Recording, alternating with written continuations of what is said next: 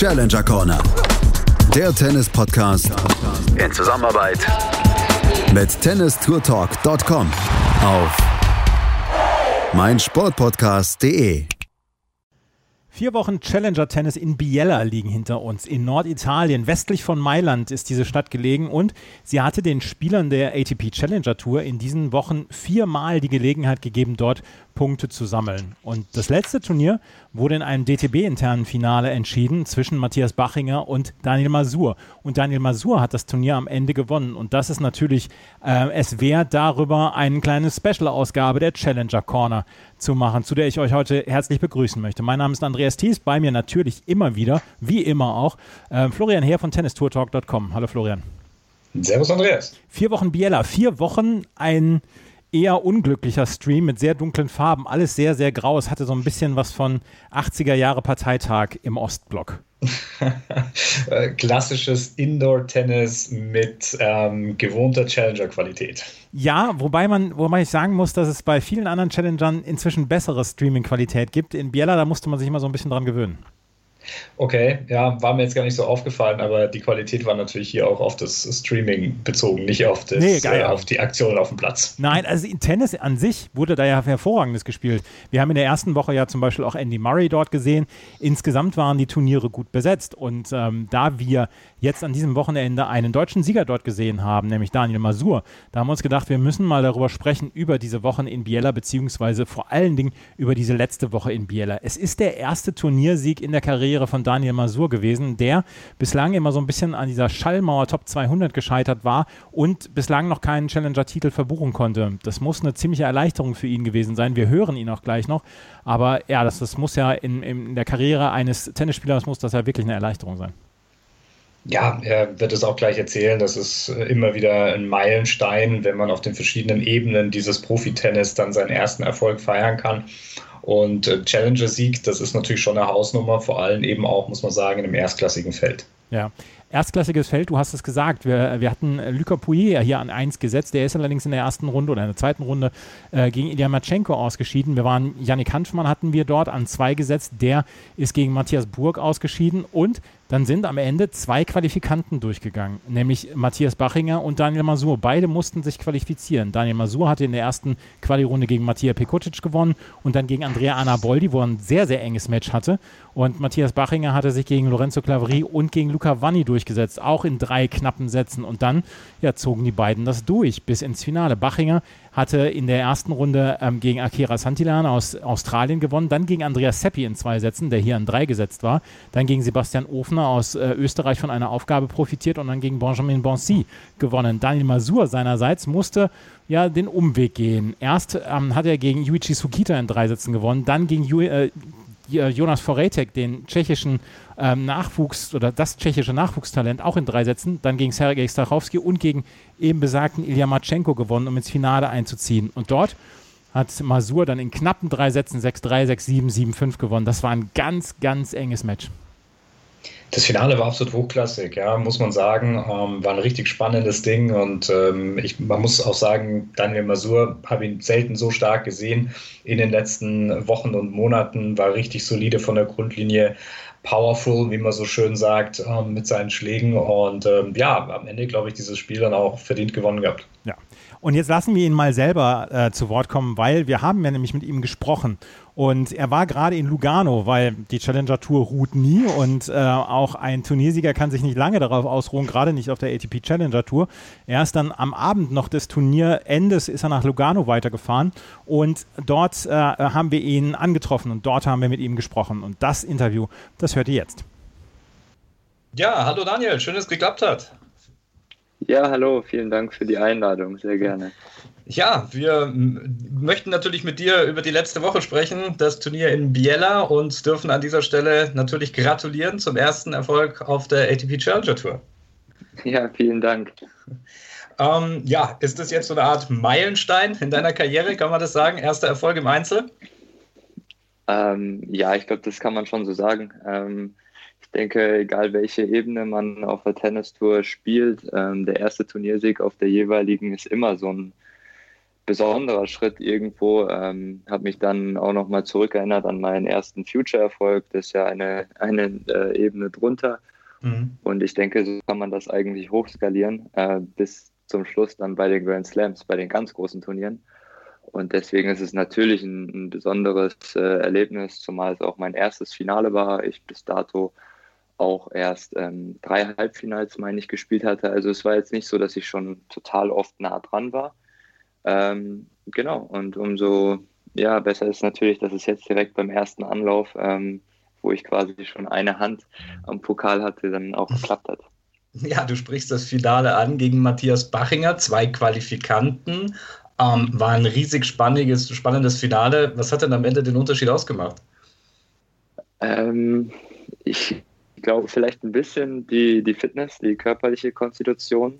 Mhm. Und ähm, ich hatte das Gefühl, dass mein Returnspiel vielleicht äh, den Tick äh, gefährlicher war als seins über die drei Sätze hinweg. Ich war ähm, ja im zweiten Satz schon Break 4, im dritten Satz Break 4. Mhm. Ähm, er hat sich dann aber auch immer stark wieder zurückgekämpft. Ähm, und ja, ich meine, zum Schluss äh, sind es dann nach zweieinhalb Stunden äh, vielleicht drei Punkte, die da den Unterschied machen. Ähm, ich glaube, das wäre jetzt vermessen abzustreiten, wenn man jetzt nicht sagt, das hätte in beide Richtungen gehen können. Ähm, aber insgesamt glaube ich, dass es aufgrund des Spielverlaufs ähm, auch so in Ordnung geht. Aber wie gesagt, nichtsdestotrotz hätte ich das Match natürlich genauso gut äh, verlieren können, weil er auch eine fantastische Woche gespielt hat und war natürlich eine besondere Kon äh, Konstellation im Finale. Ähm, wenn man da beide Spieler hat, die vier Wochen dort gespielt haben am gleichen Ort, äh, öfters durch die Quali mussten. Mhm. Und äh, wenn man da dann das letzte, Turnier, äh, das letzte Spiel da bei dieser Turnierserie dann gegeneinander im Finale bestreitet, ähm, sich dann vorher die Tage auch immer noch zusammen eingespielt hat und so, ähm, sich so gut kennt, oft miteinander trainiert hat. Besondere Situation, ähm, aber cool war es auf jeden Fall. Ja, ähm, klar, ihr kennt euch, ihr seid Trainingspartner, ihr habt öfter schon gegeneinander gespielt. Ähm, ist, macht das das eigentlich einfacher oder schwieriger, wenn man dann in so einem wichtigen Match gegeneinander antritt? Ähm, ich glaube, dass ich in den letzten Jahren ähm, das ein bisschen gelernt habe, gegen gute Freunde und Trainingspartner besser zu performen.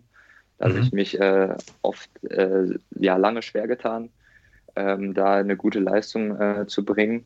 Aber jetzt die letzten Vergleiche habe ich ähm, eigentlich in der Mehrzahl gewonnen. Und ja, natürlich, also zum einen geht es erstmal so um die mentale Einstellung, damit, damit umzugehen, dass man jetzt dann quasi diese Freundschaft, die man außerhalb des Platzes hat, halt zwischenzeitlich mal auszublenden. Ähm, und dann natürlich die taktische Komponente, ähm, dass man eigentlich sehr, sehr gut weiß, was auf einen zukommt. Auf der anderen Seite weiß der Gegenüber das halt auch dass ja. man das auch weiß. Ja, das heißt, wenn ich jetzt mir bewusst ist, dass der Bachi sehr gerne beispielsweise in die Rückhand aufschlägt, dann wird der sich ja auch vorm Aufschlag denken, ja, der weiß natürlich jetzt meine Spots, wo ich hinserviere und da ändert er es dann wahrscheinlich halt eher mal als gegen jemanden, der ihn nicht so gut kennt. Also ist so ein bisschen ein zweischneidiges Schwert, ähm, aber insgesamt ähm, ja, hilft es mir schon, wenn ich weiß, was mich erwartet, wie der Gegner versucht zu spielen, äh, was er nicht so gerne mag, als wenn ich jetzt gar keinen Plan habe. Wobei, das muss man auch dazu sagen, wenn man jetzt ähm, sich die ersten 250 Spieler der Welt vielleicht anguckt, da kennt man inzwischen auf der Challenger Tour eigentlich jeden und mhm. äh, hat zumindest bei jedem mal einen Satz gesehen oder so. Und deswegen wäre es jetzt ein bisschen verwunderlich, wenn man jetzt gar nicht wüsste, was auf einen zukommt, ja. Aber ist das mhm. jetzt, das, ich habe jetzt nochmal nachgeguckt, gerade euer Head-to-Head, -Head, das war jetzt 3-0, äh, was ich gesehen habe und alle drei Spiele hast du gewonnen. Ähm, ist das dann auf dem Level dann auch noch so ein Faktor, wo man sagt, ach, gegen, gegen den fühle ich mich eigentlich ganz wohl oder äh, kann, kann man das komplett rausnehmen, dieses, diese Bilanz dann auch? Ähm, ja, ich denke, in so einer besonderen Situation, wenn beide aus der Quali ins Finale kommen, ähm, werden, werden die Karten natürlich äh, neu gemischt, ähm, weil es halt für beide auch relativ neu ist. Aber ähm, grundsätzlich gibt einem das natürlich ein besseres Gefühl, wenn man weiß, okay, ich habe ihn schon zweimal geschlagen, ich kann das auf jeden Fall. Ähm, ja, es hat schon mal gereicht. Es ist ein besseres Gefühl natürlich, als wenn man jetzt gegen jemanden spielt, gegen den man schon mehrere Male sang- und klanglos verloren hat, äh, nie zu seinem Spiel gefunden hat, wo man dann natürlich mehr Zweifel von vornherein hat. Aber ähm, ja, dementsprechend spielt es schon ein bisschen mit, aber beide Spieler sind sich auch dessen bewusst, dass ähm, in so einem Match halt alles passieren kann. Und ja, das Ergebnis war ja dementsprechend auch super knapp. Alles passieren ist ein gutes Stichwort. Ähm, wir haben die Ups und Downs schon angesprochen. Ich glaube, es waren schon zwei Matchbälle im zweiten Satz, im Tiebreak, glaube ich. Ähm, war das so ein Moment, wo du gesagt hast, na, vielleicht kann das jetzt auch nochmal schief gehen, wo man dann nochmal so anfängt zu überlegen? Ja, äh, na natürlich äh, ist schon ein kleiner Nackenschlag, wenn man im zweiten Satz äh, Chancen hat, das Match zu beenden. Auf der anderen Seite ähm, habe ich mir da eigentlich ähm, gar nichts vorzuwerfen und der Bach hat einfach sehr, sehr gut gespielt. Der Tiebreak insgesamt waren äh, ja gefühlt 70, 80 Prozent äh, Gewinnschläge beider Spieler. Also ähm, es war nicht so, dass sich da irgendwie die Fehler gehäuft hatten. Und ähm, ich habe einfach die Woche über so viele enge Situationen ähm, gut gemeistert, äh, überwunden. Ja, kleine Rückschläge während eines Matches, Satzverluste immer weggesteckt und deswegen war ich einfach ähm, ja, mental in einer sehr, sehr guten Konstitution, um ähm, ja, da einfach weiterzumachen, unbeirrt äh, weiter zu versuchen. Und ich meine, wenn man im Finale ist, dann möchte man sich das auch nicht erlauben, dann irgendwie danach zu sagen, Mensch, da bin ich dann weggebrochen oder so, sondern man muss einfach tough bleiben, versuchen da weiter zu fighten und sich das auch zu, zu verdienen. Ähm, weil so ein, so ein Titel mit, äh, mit der Besetzung, ähm, das jetzt für einen Challenger halt schon ziemlich stark ist, das, das fällt einem einfach nicht vor die Füße und man muss da einfach viele Hindernisse überwinden auf dem Weg. Und äh, wenn man sich dessen bewusst ist, dann nimmt man die Situation auch so an, wie sie, wie sie kommen, ähm, weil die Gegner einfach stark sind ähm, und man nicht erwarten kann, dass man da irgendwie 6-2, 6-2 einen entspannten Vormittag macht und äh, dann mit dem Pokal und mit den Punkten nach Hause geht. Genau. Du hast, du hast gerade die engen Situationen angesprochen. Du hast ja, du bist ja schon so ein bisschen die, die, ähm, die Scenic Route bist du ja schon gefahren. Also gegen Yuichi Sugita drei lange Sätze. Ich habe das Match gesehen. Gegen Foretek habe ich gesehen, dass das Match war auch drei enge Sätze. Jetzt gegen Bachinger das, das Finale. Am Ende ähm, die Kraft hat allerdings noch ausgereicht. Es waren jetzt ja auch vier lange Wochen dann in oder fünf lange Wochen in Biela. Ja, genau. Also es waren zwei Wochen in Biella, dann waren zwei Wochen dazwischen, wo man dann zu Hause war, trainiert hat, jetzt wieder zwei Wochen. Ähm, aber ja, ich habe ja also in der dritten Woche schon sehr, sehr gutes Match gespielt gegen Robin Hase, eigentlich mein Bestes dieses Jahr, wo ich eigentlich da rausgegangen bin und gesagt habe, okay, gegen wen hätte ich das eigentlich heute verloren mit der Leistung? Ähm, und ja, da geht man halt auch mal in der ersten Runde raus gegen so einen guten Spieler, der dann noch bessere Antworten hatte. Aber ich habe einfach viel aus dem Match ähm, mitgenommen und natürlich waren es dann, ähm, ja, ging es dann an die Substanz irgendwann. Ähm, ich habe Sonntag äh, angefangen mit dem ersten Quali-Match, dann Montag äh, ja auch schon Quali-Finale, lange drei Sätze gespielt. Äh, Dienstag, Mittwoch direkt im Anschluss. Und nach dem Mittwoch war ich dann schon ein bisschen gerädert, hatte Donnerstag zum Glück einen Tag frei, der mich dann ja natürlich bisschen auch gerettet hat. Aber ähm, ja, irgendwann im Laufe des Turniers hat man ja einen Pausetag. Ich hatte ihn jetzt am spätmöglichsten Tag der Woche. Und ja, Viertelfinale, Halbfinale war dann zum Glück zwei Sätze. Das äh, hat mir natürlich auch sehr geholfen. Die Matches waren ähm, ja jetzt körperlich nicht so anstrengend und dann wusste ich eigentlich nach dem Viertelfinale, okay, mit dem Pausetag im Rücken wird das Körperliche nicht mehr der ja, das Hindernis sein. Ich bin, ich fühle mich gut genug, ich bin fit genug. Ähm, ich habe die langen Matches am Anfang der Woche jetzt schon wieder gut verpackt, regeneriert und jetzt bin ich eigentlich auf einem Level, ähm, ja, wo ich jetzt nicht so, so stark fallen werde körperlich. Du warst lange in Biella, wir haben darüber gesprochen, wie waren denn die Beginnungen allgemein vor Ort? ja, besonders auf jeden Fall. Also ähm, zuallererst die Unterkunft und Verpflegung war für ein Challenger-Event in Italien ähm, absolut äh, super. Ja, da kann man, mhm. da kann man überhaupt nichts sagen. Äh, das Schwierige war tatsächlich, dass es ähm, im Hotel selber die Trainingsplätze gab mit einem komplett anderen Belag als die beiden Matchplätze. Okay. Das heißt, da konnte man eigentlich nur ja mal zur Not spielen, wenn man eh schon äh, mehrere Stunden auf den Hauptplätzen gespielt hatte und die kannte. Aber mit einer vernünftigen Vorbereitung auf die Matchcourts hätte das überhaupt nichts zu tun gehabt. Und die beiden Matchcourts ähm, waren vielleicht 500 Meter voneinander entfernt, zwei separate Hallen, komplett unterschiedlich zu spielen. Ähm, der Center Court, ähm, ja, deutlich, deutlich langsamer und höherer Absprung ähm, mit enorm vielen Platzfehlern. Also ich glaube, der schlechteste Hardcore, auf dem ich je gespielt habe, der wurde halt dort einmal reingelegt. Ist wahrscheinlich nicht darauf ausgelegt, dass da vier Wochen Turnier gespielt wird.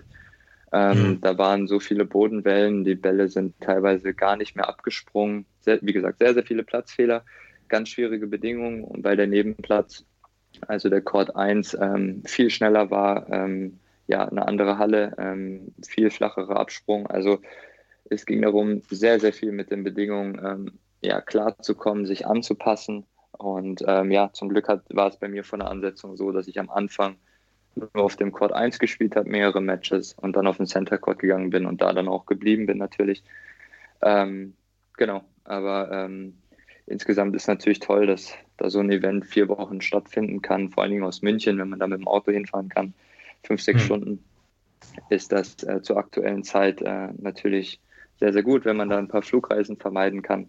Ähm, aber wie gesagt, sonst waren die Bedingungen auch, ähm, ja, bis auf da, also das, dass man sich ab und zu mal ein bisschen anpassen musste. Wie gesagt, ist für alle gleich immer ähm, absolut in Ordnung. Ja. Nichtsdestotrotz ist es ein besonderes Jahr. Ähm, man ist öfter an einem Ort, man bildet so eine Art Bubble. Ist es für euch eigentlich auch so ein bisschen ungewohnt, die, die ja normalerweise auf dem Wanderzirkus unterwegs sind, von Woche zu Woche immer wieder an einer anderen Station sind, wenn man dann ja zum größten Teil dann auch mal an einem Ort verharrt, vielleicht für mehrere Wochen sogar? Ja, natürlich. Also vor allen Dingen schlägt äh, natürlich der lange Aufenthalt immer in den Hotelzimmern ziemlich aufs Gemüt weil natürlich, egal in welchem Land man ist, äh, draußen alles, alles zu hat, alle Restaurants und so. Mhm. Deswegen ist es schon ähm, ja, ein bisschen zermürbend, äh, so lange immer in der Bude zu hocken. Ähm, aber dass jetzt äh, mehrere Turniere an einem Ort sind, das ist ja jetzt auch eher die Ausnahme, äh, selbst in diesem Jahr. Das ist jetzt auch nicht, äh, nicht immer so. Aber ähm, ja, die Spieler nehmen es natürlich äh, so, so wie es halt derzeit ist, nehmen sie es hin, weil jeder froh ist, dass wir überhaupt Turniere haben, dass wir die Möglichkeit haben. Ähm, du sprichst jetzt an, das Jahr, ich meine, für mich zum Beispiel, ich habe mich jetzt für die Grand Slams qualifiziert und, und denke natürlich an Paris, an Wimbledon, an New York. Und dann denke ich mir, okay, Paris findet wahrscheinlich statt, Wimbledon ist auf der Kippe, New York, okay, habe ich da wahrscheinlich diese Bubble, äh, wo, was letztes Jahr ähm, so semi gelaufen ist und von der Atmosphäre her äh, eher schlecht als recht war ähm, das ist natürlich schon ein riesen Downgrade. Also da hoffe ich ähm, natürlich, ähm, dass äh, vielleicht in ein paar Monaten schon ein bisschen mehr irgendwie erlaubt ist. Ähm, aber ich gehe ehrlich gesagt nicht davon aus. Es trübt natürlich enorm die Stimmung, wenn man möchte unbedingt diese Turniere äh, spielen und genießen. Und da gehört einfach das ganze Flair mit den Zuschauern, mit der Stadt gehört dazu. Ähm, weil natürlich es äh, sind und bleiben jetzt beispielsweise US Open, aber wenn man jetzt dahin fliegt und nur im Hotel ist und äh, dann auf die Anlage kommt, wo keine, keine Leute sind und ähm, ja, diese Atmosphäre einfach gar nicht rüberkommt. Ist einfach nicht das, Gle das Gleiche, das, das schlägt so ein bisschen, äh, sage ich mal, auf die euphorische Stimmung.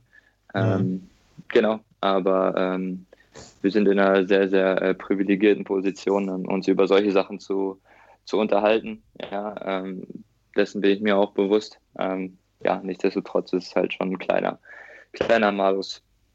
Wie siehst du das denn überhaupt jetzt im Moment? Weil ich habe das Gefühl, dass die Challenger Tour jetzt auch gerade wieder in Südamerika ein paar Turniere veranstaltet. Es gibt ja so einen kleinen Südamerika-Swing, dass es äh, so halbwegs wieder normal läuft, auch mit den Spielmöglichkeiten. Du bist in dieser Woche in Lugano. Ähm, ist das Gefühl bei euch Spielern ähnlich, dass ihr wieder häufiger auswählen könnt, wo ihr spielen könnt, weil letztes Jahr gerade so August, September, wo die Spielmöglichkeiten etwas rarer gesät waren, da waren die Felder erstens exzellent gut besetzt und zweitens für die Spieler dann, ich sag mal, außerhalb der Top 200 äh, nicht so richtig äh, mit vielen Spielmöglichkeiten gesegnet. Ja, das stimmt. Also der Kalender, der füllt sich langsam wieder ein bisschen. Das merkt man, dass sich die Felder auch ein bisschen entspannen, die Katzen ein bisschen nach unten fallen, sage ich mal. Und ähm, ja, natürlich ähm, mehr Möglichkeiten für die Spieler äh, an Turnieren teilzunehmen, ist natürlich immer gut. Ähm, es ist äh, vieles nicht, nicht optimal, aber wie gesagt, es ist alles der ja, weltweit, äh, der weltweiten Situation geschuldet und deswegen wir wissen das die Spieler auch einzuordnen, denke ich. ähm, ja, wir sind, wir sind einfach froh, dass das was geht, dass wir spielen können. Und ähm, je mehr Turniere in den Kalender kommen, desto besser ist es natürlich. Ich denke schon, äh, ja, dass die ATP da einen sehr, sehr guten Job macht. Ich wundere mich selber oft, wie es eigentlich sein kann, ähm, dass, dass wir spielen und durch die, durch die Welt reisen, sage ich mal.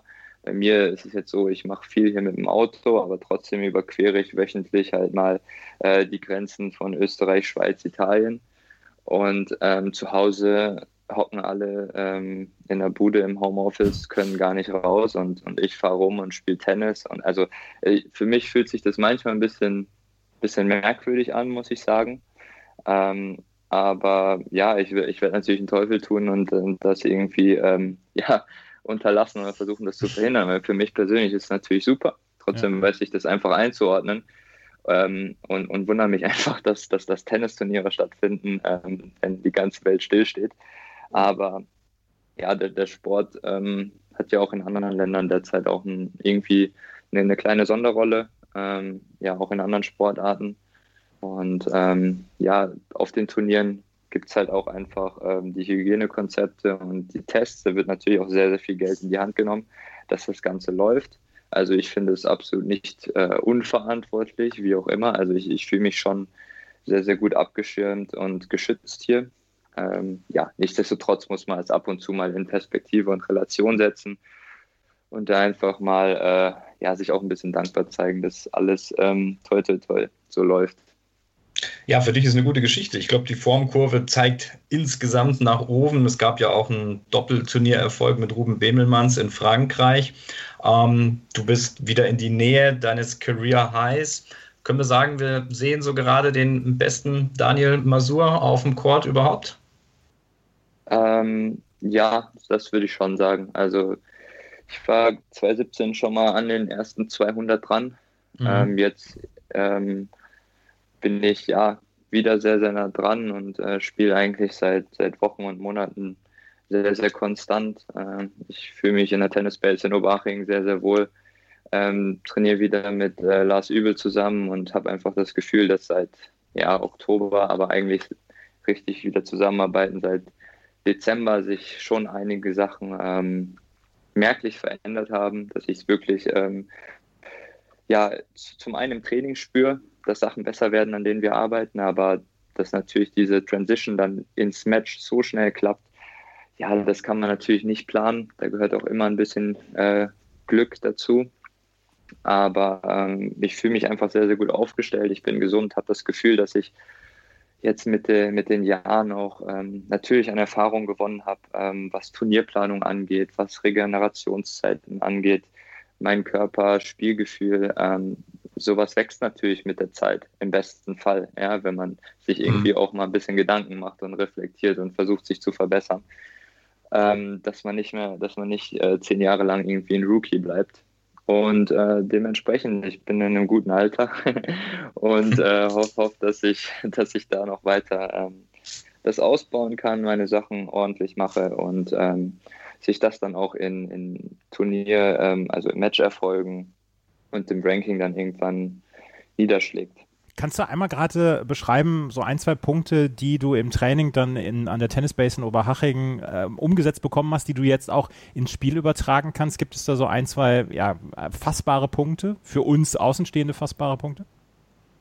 Ja, also ich denke, ähm, zweiter Aufschlag war, war ein großes Thema an dem wir ähm, die letzten Wochen gearbeitet haben. Da ging es einfach darum, dass ich ähm, ja, sehr, sehr gute Stats hätte, was ähm, die Winning Percentage nach dem ersten Aufschlag anging. Da war ich, ja, teilweise bin ich da durchmarschiert, äh, hatte an die, an die 80 Prozent und eine gute erste Aufschlagquote. Aber die Winning Percentage über den zweiten Aufschlag, die fiel, die fiel bei mir extrem äh, nach unten. Und da habe ich sehr, sehr viele Matches gehabt, wo ich vielleicht 30 Prozent äh, gewonnene Punkte über den zweiten Aufschlag hatte. Und das ist natürlich eine Diskrepanz gewesen, wo wir gesagt haben, okay, da gibt es sicherlich noch sehr, sehr viel Luft nach oben, weil 30 Prozent ist auf dem Niveau einfach unterirdisch schlecht. Und ähm, da ging es darum, okay, wie können wir den zweiten Aufschlag verbessern, ähm, technisch, äh, Platzierung, all solche Sachen und wie komme ich halt äh, besser, besser zu meinem Spiel. Und wenn ich mir jetzt dann ähm, die Stats von dieser Woche angucke und vor allen Dingen im Finale, glaube ich, im dritten Satz mehr Punkte über den zweiten gewonnen habe als über den ersten. Das ist ähm, ja eigentlich unglaublich. Ähm, denke, dass es auch nicht jede Woche so aufgehen wird, aber äh, das war ein großer Punkt. Äh, dann haben wir weiter an der Beinarbeit gearbeitet, an der Rückhand, äh, die neben der Vorhand natürlich äh, auch irgendwo immer ein wichtiger äh, Komponent in meinem Spiel ist. Natürlich, die Vorhand bleibt meine Waffe, aber die Rückhand ist mein, mein, mein Schild quasi. Und ähm, dass ich da einfach stabiler bin und weiß, welche, welche Punkte im Feld auf der gegenüberliegenden Seite ich anspielen möchte, wo ich hin möchte. Und ähm, einfach ein bisschen mehr Struktur. Und das sind halt zum Beispiel jetzt schon zwei, drei Sachen gewesen, ähm, ja, an denen wir gearbeitet haben und die mir ähm, ja durch diese klarere Linie einfach auch ein besseres Gefühl auf dem, auf dem Platz geben, dass ich mehr weiß, okay, was möchte ich machen, was ist mein Ziel und selbst wenn das jetzt mal nicht klappt, dass ich mir dann sagen kann, okay, das ist trotzdem der richtige Weg und so möchte ich spielen und es nicht halt so wild wird. Du hast die mentale Seite öfter angesprochen. Gibt es da einen eigenen Coach für oder eine besondere ja, Art und Weise, das zu trainieren? Ähm, ich habe äh, schon vor Jahren ähm, mit einem Mentaltrainer zusammengearbeitet, also ich kenne diese Komponente und ähm, ja, würde sagen, dass ich mir da auch ein Urteil erlauben könnte. Zurzeit äh, habe ich da jetzt aber niemanden an meiner Seite, mhm. Ähm, sondern fühle mich einfach ja, in mir selbst gefestigt irgendwo und ähm, ja, natürlich ist äh, das Mentale im Tennis unglaublich wichtig, weil selbst in dieser Woche, wo ich sehr, sehr ordentlich spiele, gibt es so viele Situationen, wo ich einfach äh, ja, vom Kopf her tough sein muss und Rückstände und Rücken, äh, Rückschläge ausbügeln muss. Ähm, aber diesmal kam halt viel auch, ähm, sage ich mal, durch, durch Leistung im Training, ähm, dass ich da Selbstvertrauen aufgebaut habe und dann einfach natürlich auch über die Siege. Und wenn du drei, vier enge Matches am Stück gewinnst, dann vorm Finale schon sechs Matches am Stück gewonnen hast, es kommt auf dem Level einfach auch extrem sel selten vor, muss man sagen, weil wenn man im mhm. Challenger Halbfinale steht, da hat man normal drei Matches gewonnen, wenn man halt äh, im Hauptfeld gestartet ist und das ist schon eine gute Woche. Wenn man mhm. das dann verdoppelt, ist man bei sechs. Ähm, ja, das ist natürlich schon eine Winning Streak, sage ich mal, und, und da kommt dann natürlich auch irgendwann ähm, das Selbstvertrauen und die Zweifel werden einfach immer, immer geringer, ähm, wenn es mal eng ist. Und äh, genau, deswegen mental natürlich Riesenkomponente im Tennis. Ähm, aber ich würde jetzt nicht sagen, dass ich da jetzt irgendwas Spezielles in den letzten Wochen oder Monaten gemacht habe, sondern bin einfach weiter meinen Weg gegangen. Jetzt, mach du jetzt. Ja, so, ja, dann würde ich sagen, ähm, wünschen wir natürlich viel Erfolg weiterhin auch in dieser Woche äh, in Lugano. Äh, Gab es wenigstens ein bisschen Zeit noch zu feiern? Ihr seid ja gleich danach, äh, Nacht, glaube ich, gleich weitergefahren. Wenigstens kurz mal äh, kurz anstoßen oder so, war das drin?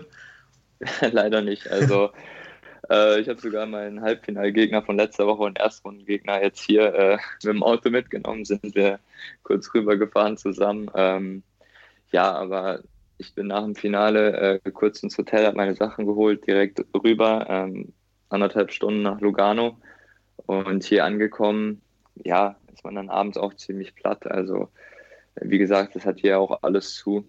Ähm, das werde ich nachholen, wenn ich ähm, zu Hause bin spätestens in einer Woche dann.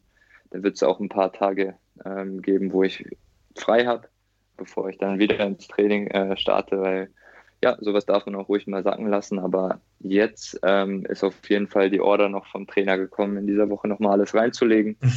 äh, alles, alles, was im Tank ist, weil wenn ich beim Turnier bin, ähm, ja, dann bin ich niemand, der irgendwie sagt, okay, ich guck mal, wie es läuft oder ähm, ich ziehe jetzt raus, weil letzte Woche war super. Nee, ich bin jetzt hier. Jetzt gebe ich nochmal Gas, schau äh, so, wie es, also guck halt, ähm, dass ich nochmal alles raushole, was geht. Und ähm, danach habe ich ein bisschen Pause. Genau. Und dann werde ich das alles auch in Ruhe besser verarbeiten. Da wünschen wir ganz viel Erfolg dabei und bedanken uns für die interessanten Einblicke und ja, toi toi toi für die nächsten Wochen.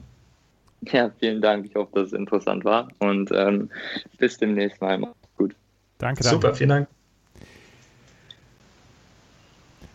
Daniel Masur im Interview mit Florian Heer und mir nach seinem Turniersieg in Biella, jetzt schon wieder in Lugano. Es ist dann auch völlig egal, ob er das Turnier gewonnen hat. Ähm, er muss in der ersten Runde gegen Ilya Matschenko wieder ran, äh, den Halbfinalisten oder seinen Halbfinalgegner und es geht wieder alles von vorne los.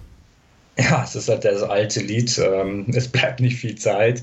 Selbst jetzt in Zeiten der Pandemie steht der Wanderzirkus nicht ganz still. Und ähm, naja, nach ähm, sieben Siegen in acht Tagen, glaube ich, wird das ein oder andere ähm, Gelenk dann auch, wird er dann auch wohl spüren, obwohl er natürlich gesagt hat, er ist topfit. Aber jetzt noch eine Woche Lugano und ich glaube, dann geht es ja auch nach Hause, soweit ich das verstanden habe. Ja, was, äh, was mich erstaunt hat, beziehungsweise was ich ganz bemerkenswert fand, wie er gesagt hat, die Tennis Base, die Arbeit in der Tennis Base, dieses, ähm, ja, dieses Arbeiten dann auch so ein bisschen an Basics, wie dem zweiten Aufschlag oder so, dass ihm das so geholfen hat und dass er das so schnell umsetzen konnte. Es sind manchmal wirklich, ja, sie spüren sich oder sie fühlen sich an wie Kleinigkeiten, sind es am Ende aber nicht. Gerade so diese Punkteverwertung über den zweiten Aufschlag zu erhöhen, dass, dass das unglaublich viel bringen kann. Ja, ich denke überhaupt, äh, man muss immer wieder sagen, Aufschlag ist der Schlag überhaupt im Tennis. Ne? Es ist der einzige Schlag, wo man völlig vom Gegner unabhängig, der nicht beeinflussbar ist. Und mhm. ähm, ich finde, das ist immer sehr wichtig, diesen, diesen Schlag hier natürlich besonders zu trainieren, ob es nun der erste oder der zweite ist. Ich denke, das ist bei beiden eben eine ganz wichtige Komponente im Spiel eines jeden Profis. Und was ich dann aber auch immer wieder sehe, ist, dass es natürlich die alle Tennis spielen können. Ne? Also äh, wenn du auf der Challenger Tour, aber auch teilweise eben auch natürlich auf der ITF Tour unterwegs bist, die können alle Tennis spielen.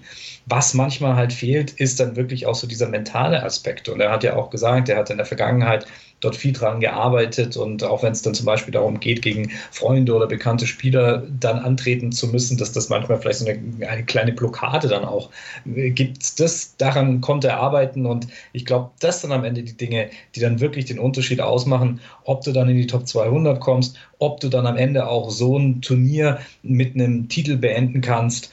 Und das ist ihm zumindest in dieser Woche sehr gut gelungen und ähm, da gilt es natürlich weiterhin drauf aufzubauen. Lugano in dieser Woche ist das Stichwort Lugano ist das nächste Turnier, wo dann auch ähm, Daniel Masur mit dabei ist, ist auch mit großer deutscher Beteiligung dann dieses, ähm, dieses Feld. Und ich habe jetzt nochmal gerade nachgeguckt, von Biella bis Lugano sind es etwas mehr als zwei Stunden mit dem Auto. Also das ist auch gut machbar. In Lugano ist Yuichi Sugita wieder an eins gesetzt, Yannick Maden ist dabei, Julian Lenz ist dabei, Peter Gojovcik, Matthias Bachinger mit einem Special Exempt ist auch dabei. Der hätte eigentlich in die Quali gemusst, aber dadurch, dass er das Finale erreicht hat in Biella, konnte er dann noch einen Platz hier ergattern im Hauptfeld.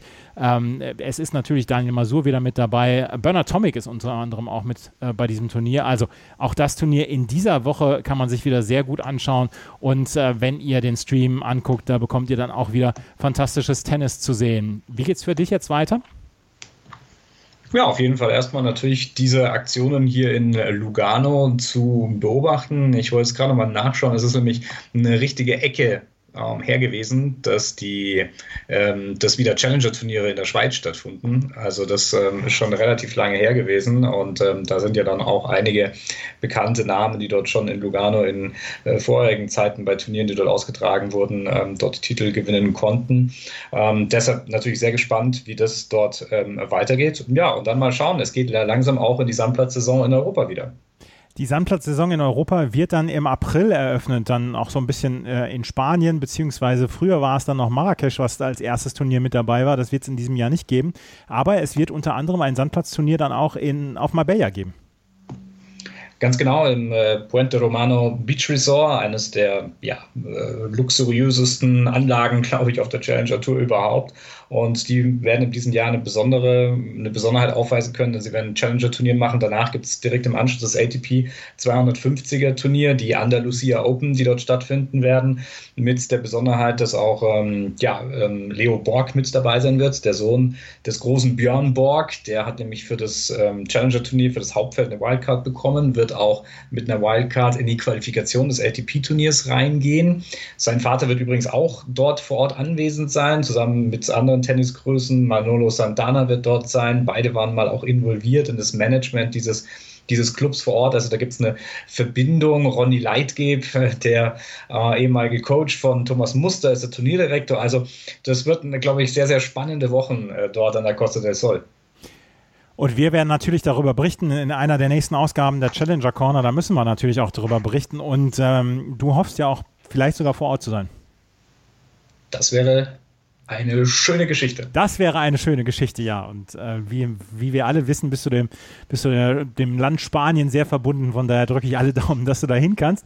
Und dass äh, wir dann auch darüber sprechen können. Also, das sind die nächsten Wochen, die dann nach dem Turnier in Miami dann ja auch mit, den, mit der europäischen Sandplatzturnier, mit den europäischen Sandplatzturnieren beginnt. Und wenn ihr in Lugano diese Woche vorbeischaut, dann schaut mal auf die Schweizer Nachwuchstalente, weil die spielen nämlich auch Dort Dominik Stricker ist zum Beispiel dabei oder Jerome Kim ist auch mit dabei und Leandro Ridi. Also da sind drei Schweizer Spieler, die man sich vielleicht dann auch mal angucken kann.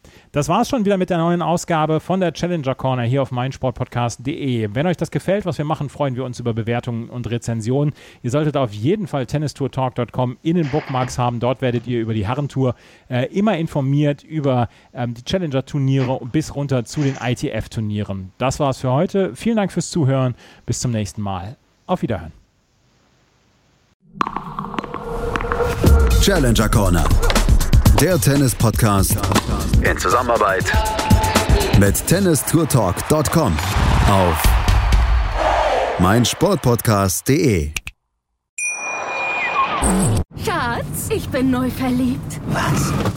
Drüben. Das ist er. Aber das ist ein Auto. Ja, eben. Mit ihm habe ich alles richtig gemacht. Wunschauto einfach kaufen, verkaufen oder leasen. Bei Autoscout24. Alles richtig gemacht. Wie baut man eine harmonische Beziehung zu seinem Hund auf? Puh, gar nicht so leicht. Und deshalb frage ich nach, wie es anderen Hundeeltern gelingt, beziehungsweise wie die daran arbeiten. Bei Iswas Dog reden wir dann drüber. Alle 14 Tage neu mit mir, Malte Asmus und unserer Expertin für eine harmonische Mensch-Hund-Beziehung, Melanie Lippisch. Iswas Dog mit Malte Asmus. Überall, wo es Podcasts gibt.